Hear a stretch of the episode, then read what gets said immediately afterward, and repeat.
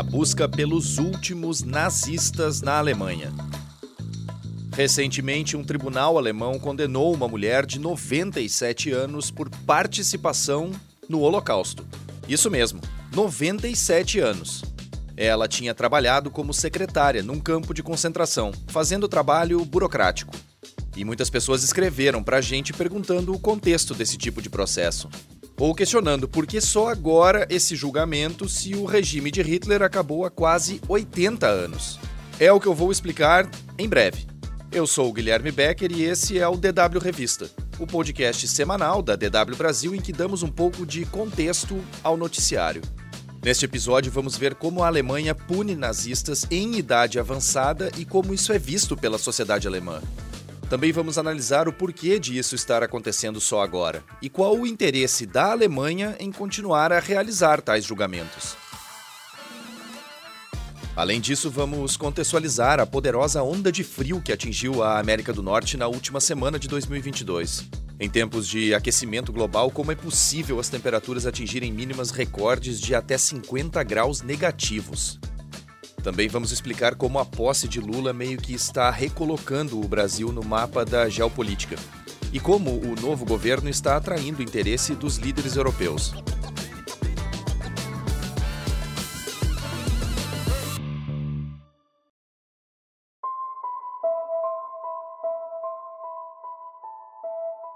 A partir dos anos 30 e até o fim da guerra, em 1945, os nazistas construíram e operaram um sistema de campos de concentração e de extermínio.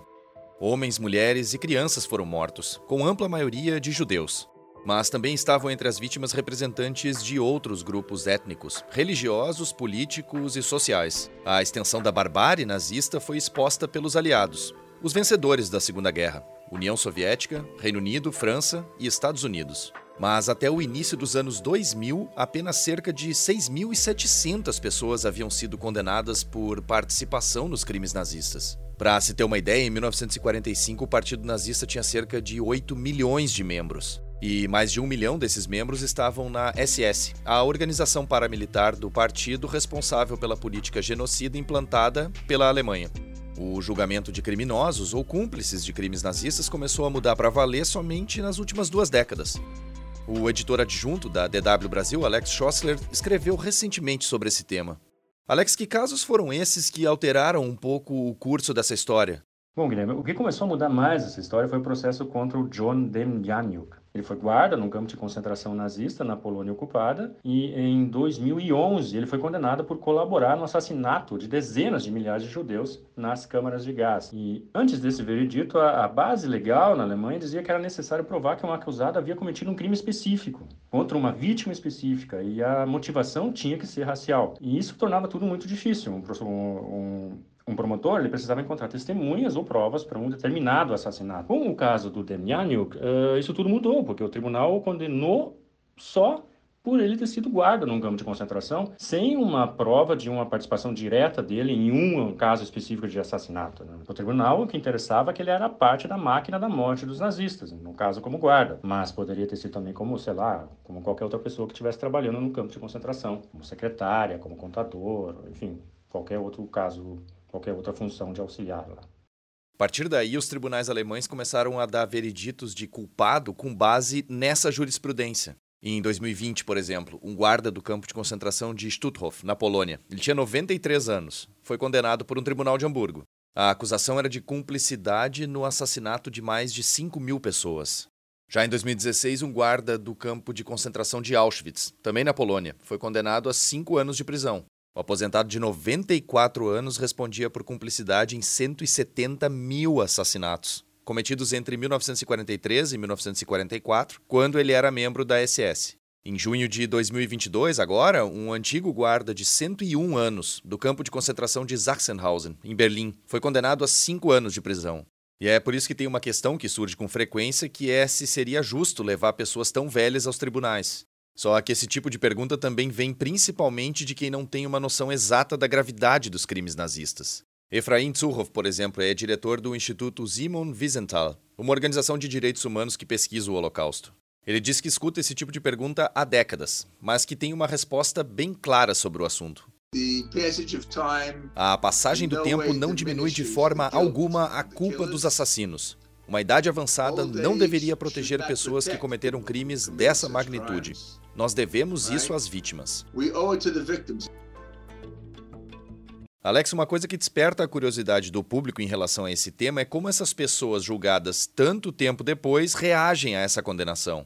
Olha, Guilherme, a verdade é que tem poucos acusados que admitem culpa ou que expressam algum tipo de remorso, né? No caso dessa idosa que foi condenada alguns dias atrás, ela até mesmo tentou fugir do asilo onde ela estava morando, né? Ela é uma ex-secretária no campo de concentração de Stutthof e ela trabalhou lá entre 43 e 45. Ela se limitou a dizer durante o processo dela que ela sentia muito por tudo e que lamentava ter, ter estado no campo de concentração na, naquele período. Né? Ela foi condenada agora, com 97 anos, mas ela trabalhou no campo de concentração quando ela estava quando ela era adolescente, né? Ela tinha 18, 19 anos e ela foi condenada por cumplicidade nos crimes que ocorreram quando, quando ela estava lá. Ela era datilógrafa e secretária do comandante do campo de concentração. E, bom, a acusação diz que ela sabia de tudo que estava acontecendo por lá. Né? Ela, ela alegou que não sabia de nada, que fazia apenas um trabalho burocrático, né? Que é geralmente o, o que muitas dessas, uh, dessas pessoas dizem nessa situação. Mas é verdade também é que é bem difícil não saber de nada, né? A acusação foi categórica. Né? O holocausto só foi possível também por causa da existência desse sistema burocrático do qual ela fazia parte.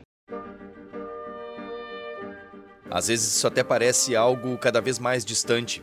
A Segunda Guerra Mundial acabou há quase 80 anos e a morte de testemunhas oculares do conflito, de certa forma, distancia os mais jovens desse evento histórico e trágico, ano após ano.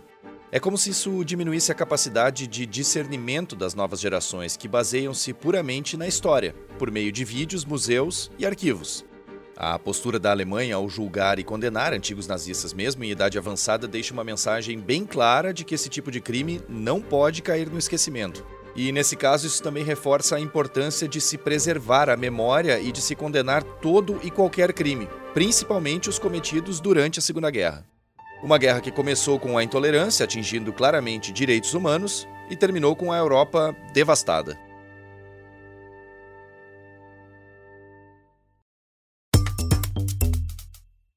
Aqui na Alemanha, a posse do Lula recebeu bastante atenção neste início de ano. A imprensa europeia em geral deu amplo destaque ao terceiro mandato do petista nas capas de jornais e websites e também no rádio e na televisão, tanto no dia da posse quanto no dia seguinte. O retorno do Lula ao poder é visto também como uma volta do Brasil como parceiro confiável na Europa. O Lula meio que está sendo celebrado pelas lideranças europeias. O presidente da França, por exemplo, Emmanuel Macron, escreveu isso aqui no Twitter no dia da posse. Ordem e progresso. O Brasil honra seu lema. Parabéns, caro presidente, caro amigo Lula, por sua posse.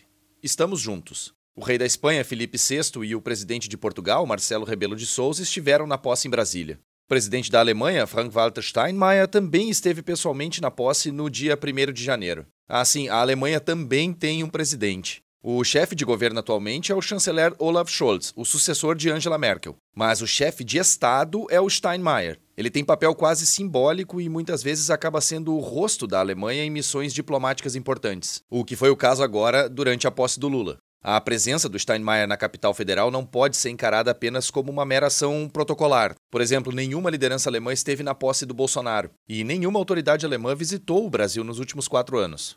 Durante a posse do Lula, o presidente da Alemanha, o Steinmeier, falou o seguinte: Aqui no Brasil não começa apenas um novo ano, mas também uma nova era política. Nós precisamos do Brasil, precisamos da liderança política brasileira. É bom saber que o Brasil está de volta aos palcos internacionais. Ou seja, a Alemanha está celebrando o retorno do Brasil como um parceiro confiável, sobretudo na questão ambiental e no combate às mudanças climáticas. A Europa é uma das regiões onde mais se sente os efeitos do aquecimento global, com recordes ano após ano de secas e ondas de calor. E é por isso que o assunto está no topo da agenda do atual governo alemão. E eles dizem, como frisou o Steinmeier, que precisam do Brasil nessa batalha. Falando em mudanças climáticas, outro tema que gerou diversos comentários nos últimos dias foi a intensa onda de frio que atingiu a América do Norte. Vários estados americanos e o Canadá sofreram com temperaturas de até 50 graus negativos. Mas não foi só o frio que chamou a atenção nesse caso. O fenômeno fez com que comentários muitas vezes negacionistas voltassem à tona. São questionamentos, no fim das contas, ligados ao aquecimento global. Afinal, a ciência é clara. Aquecimento global significa invernos, em média, mais quentes. Mas então, como isso foi possível? A editora do Futurando e apresentadora de uma série de vídeos sobre meio ambiente da DW Brasil, Camila Rutkowski, explica pra gente. Oi, Guilherme. Então, muitas pessoas tem essa dúvida se o planeta está aquecendo, então como é que a gente está vendo esse frio extremo em alguns lugares? Então, uma coisa que a gente tem que ressaltar é que os invernos com frio extremo hoje são mais a exceção do que a regra. E, segundo cientistas, essa onda de frio é sim ligada às mudanças climáticas. E a explicação mais difundida por cientistas até agora é que essa foi uma ruptura do vórtice polar do Ártico. Peraí que eu vou explicar melhor. É o seguinte: sobre o Ártico, normalmente há um círculo de ar extremamente frio, mas com o aquecimento global, esse círculo está oscilando um pouco. É como se ele estivesse vazando para as outras regiões. Isso já aconteceu antes na história, nos anos 80, por exemplo, isso acontecia uns 10 dias por ano, mas agora esse período está ficando maior, chegando até a dobrar. E os climatologistas são claros: tanto as ondas de frio quanto as ondas de calor extremos vão ser cada vez mais frequentes.